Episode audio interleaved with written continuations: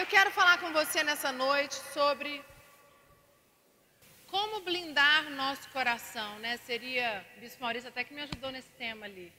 Pedi para ele, ele, coração blindado. Então vai, coração blindado. E por que blindar o nosso coração? Porque o nosso coração, como eu já falei milhões de vezes aqui treinamentos, aqui na igreja, aonde eu vou, coração ele é perverso. O coração do homem ele te afasta do altar. O coração do homem ele te leva para longe. Ele faz você perder as suas bênçãos. Ele faz você se boicotar.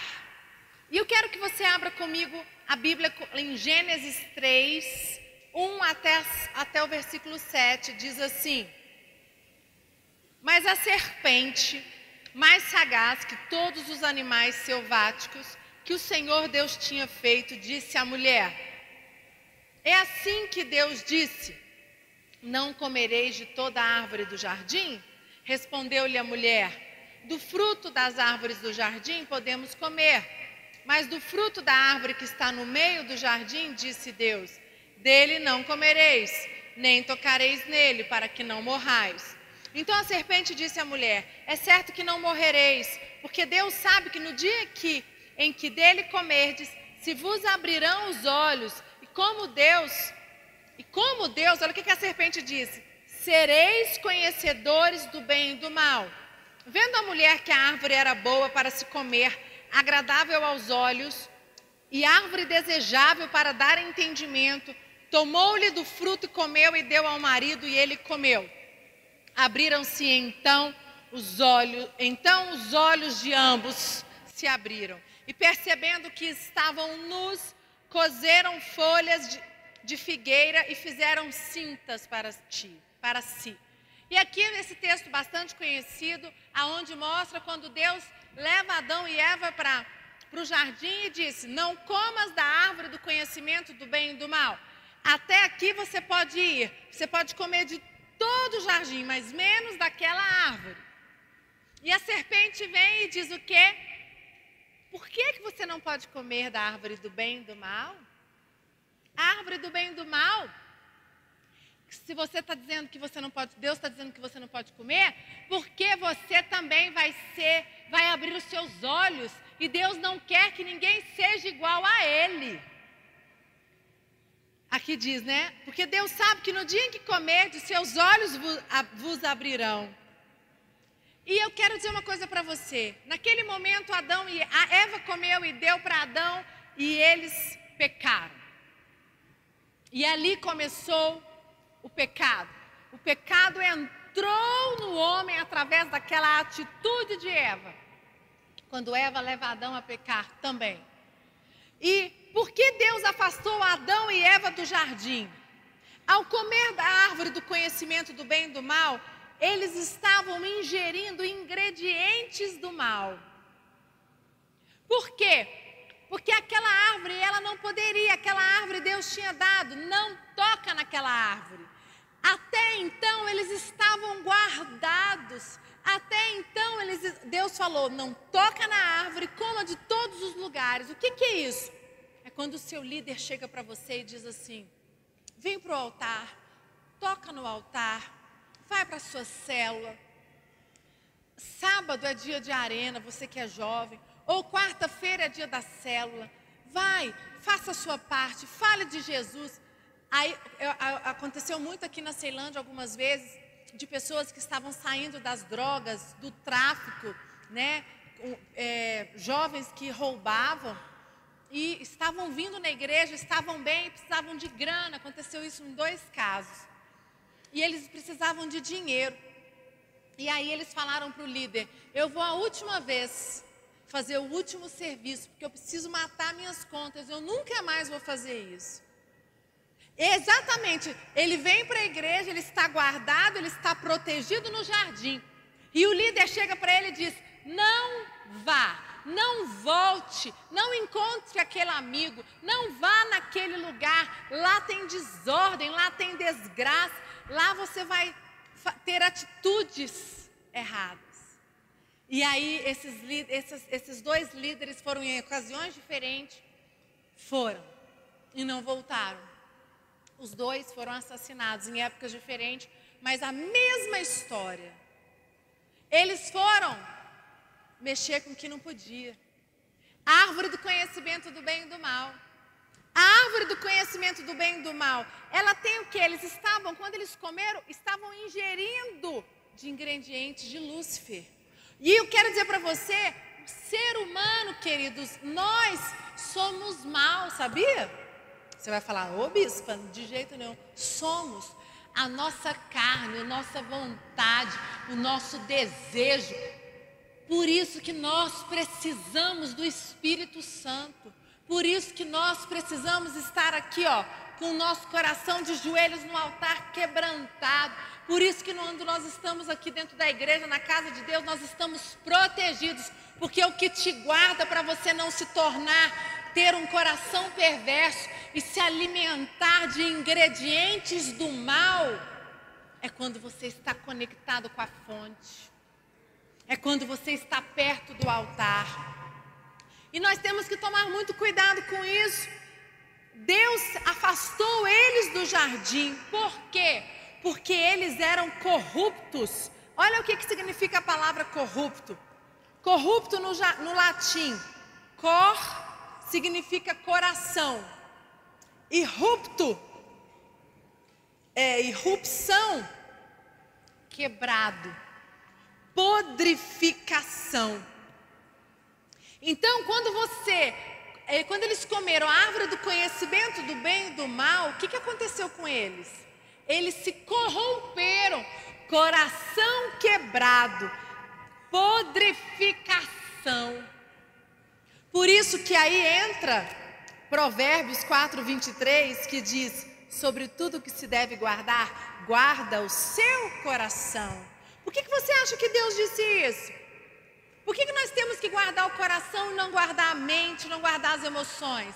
Porque o coração ele é enganoso, o coração ele te afasta do altar. E quando você sai do altar, você perde a sua bênção. Quando você sai do altar, você se desconecta, você não responde mais pelos seus desejos, você não responde mais pelas suas vontades. Vocês concordam comigo, igreja? Exatamente um. Vamos lá. Quando você está aqui no altar, você está clamando a Deus, seu casamento está uma desordem. Você está passando por um momento difícil no seu casamento. Mas você está aqui lutando pelo casamento. Você está aqui botando você e seu marido. Você está lutando, você põe um basta, vocês dois vêm de mão dadas e vocês. Hoje eu tive uma, uma gravação fantástica no Amor Diário. Foi muito, muito legal. Foi um casal que não é da Sara Nossa Terra, eles são da Assembleia, lá do Lago Norte. Eu, eu, nós entrevistamos o, o, presidente do COPEV, o pastor Josimar, e o casal é discípulo dele também. Foram duas entrevistas. E eles pensam num casamento conturbado. Você vai assistir no Amor Diário, lá no nosso, na, na TV Gênesis, no canal do YouTube. Casamento conturbado. Enquanto eles estavam na igreja, o casamento só, só se sustentou, o casamento só foi para frente no dia que os dois resolveram falar: chega, basta. Se Jesus não estiver no centro do meu casamento, não vai ter jeito. 17 anos juntos, se separaram duas vezes. É muito interessante a história deles. Ela casou com 16 anos de idade, aí já ficou grávida logo no primeiro ano. Eles não tinham estrutura nenhuma, só brigavam. Eles é, e pior é que eles eram evangélicos, mas eles eram evangélicos de frequentar a igreja. Eles não colocavam Deus dentro do casamento. Não estava inserido de, dentro deles. E eles estavam com o coração corrompido, cheio de porquês, cheio de achismos. Quando Deus diz a Eva: Não coma da árvore do conhecimento do bem e do mal. E depois a serpente falou para ela: Você não pode comer por quê? Você vai ser como Deus, conhecedor do bem e do mal. Quantas pessoas já chegaram para você e falaram: O que você está fazendo na igreja terça-feira? Ah, o seu líder, ah, o bispo Lucas, a bispo Priscila, fica mandando na sua vida. Fica mandando, mandando o que, que você pode fazer, o que, que você não pode fazer. Que história é essa? Você tem liberdade. Você pode sim. Já viram pessoas fazer isso? Eu já escutei muito. E sabe o que, que eu já vi? Pessoas dizendo: para de seguir o bispo Rodovalho, para de dar sua vida para aquela igreja. O que, que ele está acrescentando na sua vida? Queridos, a Sara Nossa Terra, ela tem uma missão quer fazer de uma pessoa normal, converter, trazer ela para a igreja, fazer que ela se converta, aceite Jesus, transforme ela num líder e depois esse líder vai ganhar outras vidas. Eu não estou preocupada com números, eu estou preocupada com a transformação de vidas. E eu tenho inúmeros exemplos dentro da nossa igreja, da Ceilândia, de pessoas que eram para estar mortas, pessoas que eram para estar na cadeia, casamentos que eram para estar destruídos. Todos vocês conhecem isso mas por causa de uma célula, mas por causa de um homem que tem uma visão que, e não para e diz: Eu vou sarar a nossa geração, eu vou levar a palavra de Deus à, nova, à nossa geração. Esse é o Bispo Rodovalho. Amém? E, e o que eu quero dizer para você é que as pessoas dizem: sai fora, está perdendo seu tempo. Que história é essa de obediência cega? Não é obediência cega. É como no jardim do Éden. Deus me protegia, eu estava protegido. Quando Adão e Eva estavam naquele ambiente, ele estava com conexão aberta com Deus. Ele tinha a voz dele, ele ouvia a voz de Deus, mas Deus deu uma direção para ele e disse: Não coma desta árvore. Aqui vai estragar tudo. É exatamente o que acontece quando nós falamos para vocês. Não, cuidado com os ambientes que vocês frequentam. Cuidado com o que você tem dado ouvidos. Cuidado com o que você tem, você está descontente, aconteceu uma coisa, procura o pastor, procura o bispo da igreja, fala.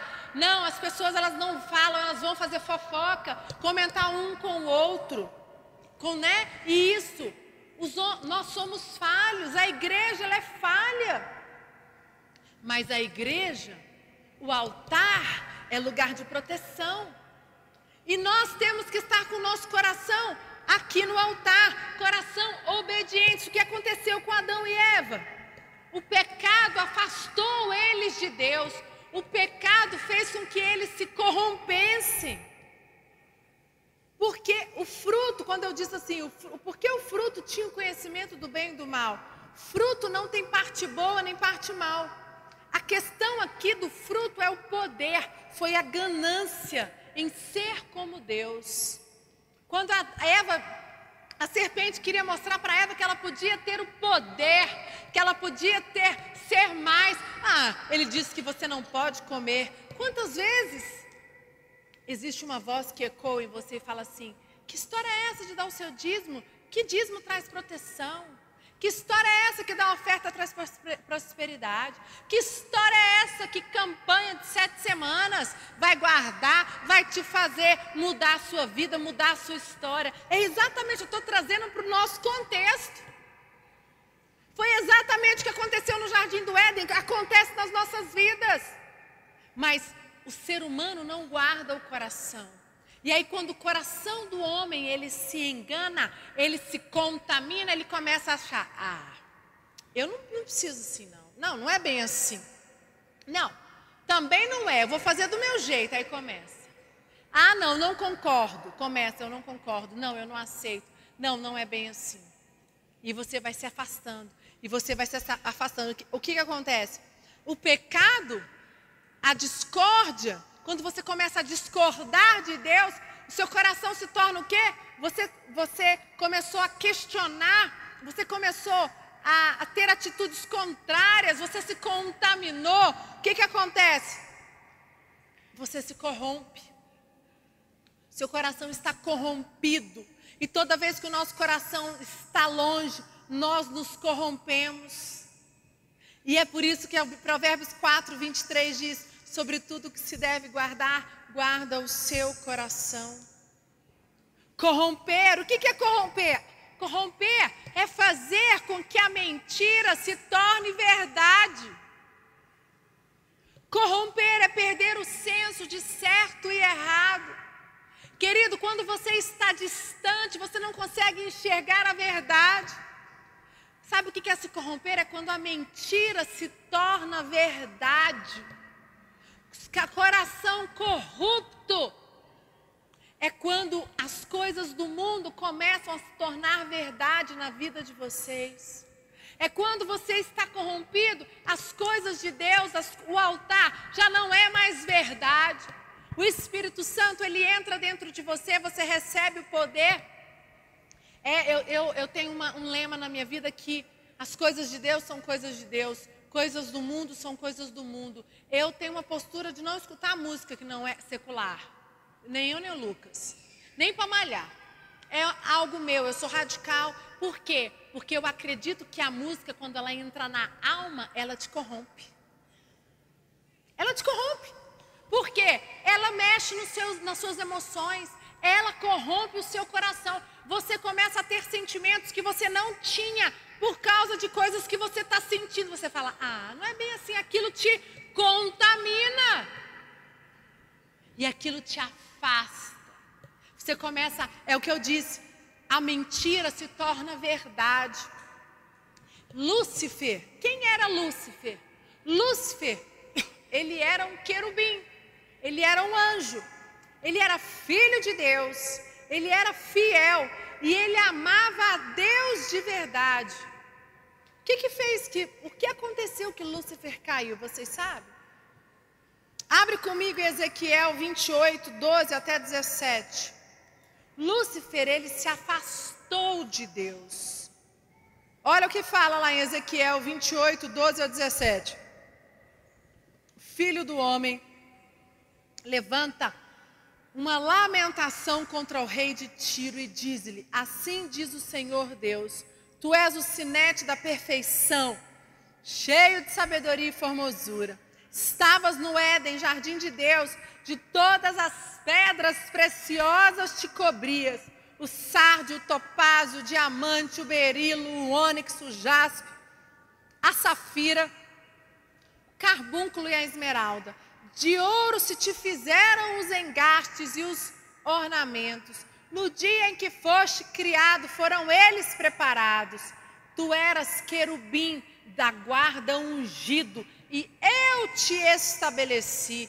Permanecias no monte santo de Deus, no brilho das pedras andava, perfeito era nos teus caminhos, desde o dia em que foste criado, até que se achou a iniquidade em ti.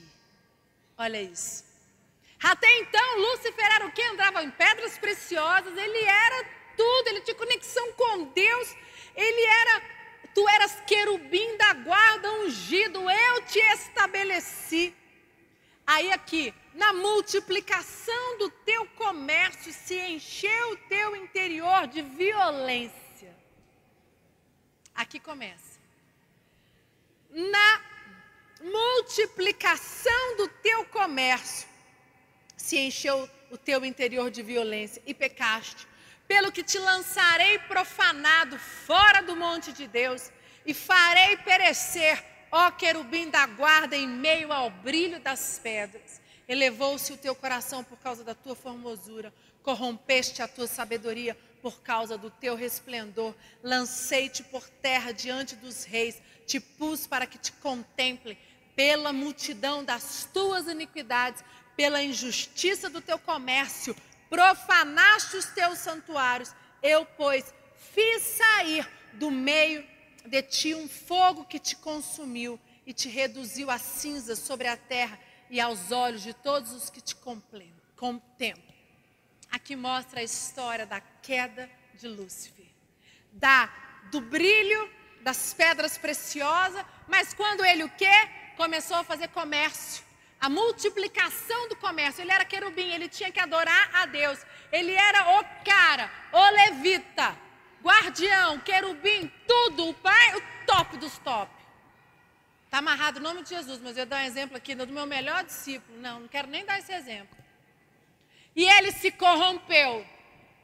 Ele deixou o seu coração podre. Por quê? Porque ele começou a fazer comércio com louvor. O que, que eu quero mostrar para você? Lúcifer andava com Deus, estava, morava com Deus, mas ele queria o poder, ele queria o brilho, ele queria os holofotes para ele. E quando nós estamos no altar, quando nós estamos de joelho, quando, quando Adão e Eva estavam protegidos no jardim do Éden, ele só bastava obedecer a uma ordem. Lúcifer também. Para que, que ele tinha que começar a fazer comércio do louvor, gente?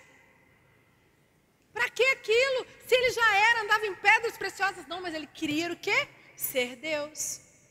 E eu quero dizer para você, quantas vezes nós somos assim? Quantas vezes nós queremos o nosso milagre? Quantas vezes nós queremos a mudança no nosso casamento? mudança nos nossos filhos, mudança nas nossas finanças, mas nós estamos mais preocupados com o poder, com a glória. Nós não estamos preocupados em fazer, em agir. Deus deu um mandamento que diz: vem para o altar, meu filho, se prostra, guarda o teu coração. Eu te dei o caminho. Gente, hoje então para a gente é muito mais fácil. Nós temos um líder, nós temos alguém para nos direcionar. Hoje mesmo, meus pais estão viajando nas celebrações da Argentina e eu liguei para ela para uma situação que, que aconteceu, a gente precisava conversar. E eu tive para quem ligar, para os meus líderes, para quem recorrer. Sabe o que tem acontecido? Acontecem os problemas, acontecem as situações difíceis na vida de vocês, nas nossas vidas, e nós nos fechamos. Nós deixamos que aqueles sentimentos, que os pensamentos tomem conta de nós. E eu quero dizer para você: abra sua boca e não permita que pensamentos, que mentiras se tornem verdades e te afaste da presença de Deus. Não permite que pensamentos, que o orgulho, que a soberba, que a arrogância te afaste do altar e faça com que você perca a sua bênção, perca o seu milagre. Quantas vezes e eu quero dizer para você, eu quero dar um exemplo de alguns homens, bem rapidamente, que foram obedientes a Deus, independente das circunstâncias. Eles temiam a Deus, querido, e o temor, eles, ele nos protege. E eu quero perguntar para você, quem está fazendo a campanha aqui de terça-feira? Levanta a mão. Muitos. Vocês estão na primeira, segunda, terceira, quinta, sétima, ou vocês já fizeram 3 de 7. Eu estava lembrando quando eu, antes de conhecer o Lucas, quando eu me formei, eu fiz acho que um ano inteiro de campanha na Sara Nossa Terra, lá do, do Sudoeste. Por você, também, ele disse que é por ele, gente. Também que eu não queria errar, mas eu, eu fiz pela minha vida sentimental, porque eu não queria casar errado, que eu queria encontrar um homem de Deus dentro da igreja, isso é verdade. Fiz também pelo meu, pelo meu trabalho, eu estava perdida, eu tinha me formado em odontologia, tinha acabado de me formar, mas eu não sabia se eu queria fazer é, ter o consultório, eu estava perdida. E eu estava escutando muitas opiniões, pessoas e amigos. E aí meu pai disse: Minha filha, para de escutar qualquer pessoa. Vai para a igreja, vai fazer campanha, vai, deixa Deus lavar, deixa Deus agir, Deixa Deus falar, você vai ouvir a voz de Deus, você vai estar em paz com a decisão que você vai ter que tomar. E você vai, Deus vai abrir os seus olhos, Deus vai colocar a pessoa perto de você, aqui dentro da igreja, porque eu questionava muito. Quem conhece a minha história sabe disso. Eu questionava muito, falava assim: dentro da Sara Nossa Terra não tem ninguém para mim, tem que buscar lá fora. E graças a Deus que eu não busquei, porque se eu tivesse buscado lá fora, eu tinha me lascado. Não seria a bispa que eu sou hoje, provavelmente estaria nem casada. Porque eu sou uma pessoa forte, a Priscila é uma pessoa muito forte, e eu não teria me prostrado no Espírito Santo, não teria, não seria líder. Mas isso tudo aconteceu porque eu fui buscar altar. Eu guardei o meu coração. Eu obedeci aos mandamentos. Primeiro exemplo, Abraão. Abraão obedeceu a Deus acima de qualquer circunstância. Quando, eu não tenho tempo, mas Gênesis 22, 1 a 8, quando ele pede para pegar, Deus manda Abraão pegar Isaac e subir sem falar o que ia acontecer. Vai, ele não titubeou. Ele em nenhum momento questionou. Abraão, quando foi sacrificar, ele obedeceu, ele não questionou. Outro exemplo que eu quero dar, antes de falar do outro exemplo, eu quero perguntar para você: quando você ouve um direcionamento do seu profeta, porque, queridos, a voz de Deus é, voz, é o seu profeta, seu pastor. Ele é a voz de Deus na sua vida. A voz de Deus na minha vida é o Bispo Rodovalho, Bispo Lúcia. Eles, Deus fala com, comigo através deles. Muitas vezes eu não escuto a voz de Deus, claro, oxalá, né? Eu escutasse Priscila, igual aconteceu com Samuel. Igual aconteceu com várias, várias pessoas escutam, mas não aconteceu comigo. Mas eu não quero saber, eu quero ter um coração obediente, porque o Espírito Santo de Deus está dentro de mim e eu tenho um profeta que diz: minha, minha filha, vai para a casa de Deus, vai buscar altar, vai fazer a campanha, vai, vai buscar uma terapia para você resolver seu casamento.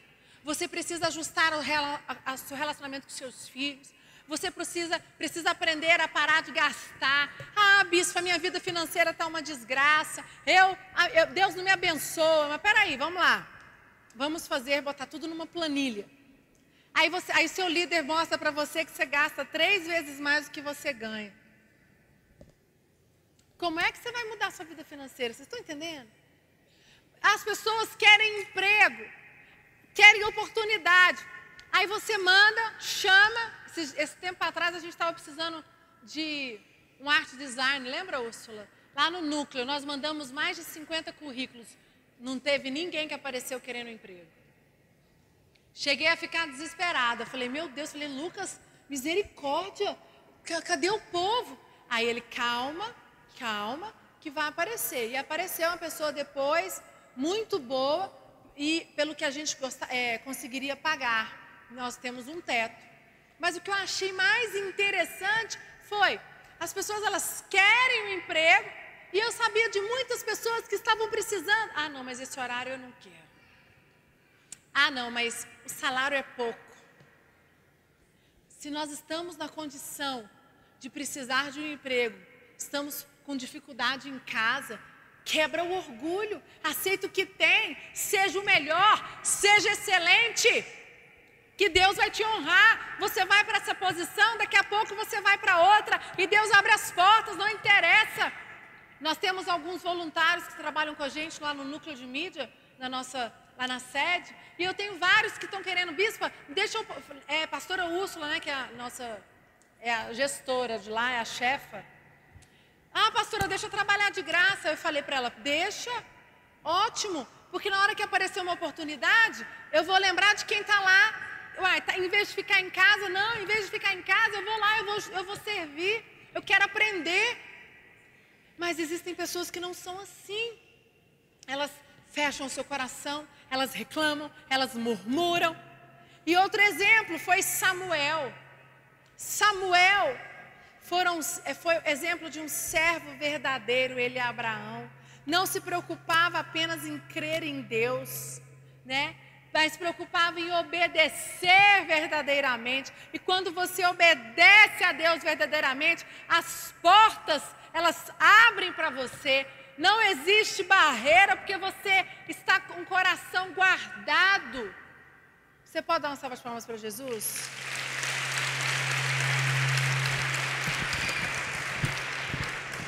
Primeira Samuel 3, para eu não tenho muito tempo, mas eu só vou ler esse texto texto e vou fechar. 1,14 diz: O jovem Samuel servia ao Senhor perante Eli. Naqueles dias a palavra do Senhor era muito rara, as visões não eram frequentes. Certo dia, ele deitado no lugar acostumado, o sacerdote Eli, cujos olhos já começavam a escurecer-se a ponto de não poder ver, e tendo-se deitado também Samuel no templo do Senhor, em que estava a arca, antes que a lâmpada de Deus se apagasse. O Senhor chamou o menino, Samuel, Samuel. Este respondeu: Eis-me aqui.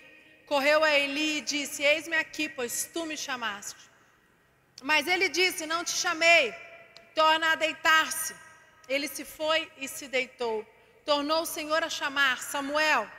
Esse se levantou, foi a Eli e disse: Eis-me aqui, pois tu me chamaste. Mas ele disse: Eu não te chamei, meu filho, torna a deitar-te. Porém, Samuel ainda não conhecia o Senhor e ainda não lhe tinha sido manifestada a palavra do Senhor. O Senhor, pois, tornou a chamar Samuel pela terceira vez. E ele se levantou e foi a Eli e disse: Eis-me aqui, pois tu me chamaste.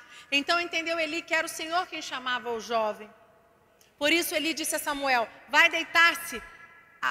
É, vai deitar, se alguém te chamar, dirá: Fala, Senhor. Então veio o Senhor e ali esteve, e chamou como chamou das outras vezes: Samuel, Samuel. Este respondeu: Fala, porque o teu servo ouve. Disse o Senhor a Samuel: Eis que vou fazer uma coisa em Israel, a qual todo que ouvir-lhe tinirão ambos os ouvidos. Naquele dia suscitarei contra Eli tudo quanto tenho falado a respeito da sua casa começarei a cumprir.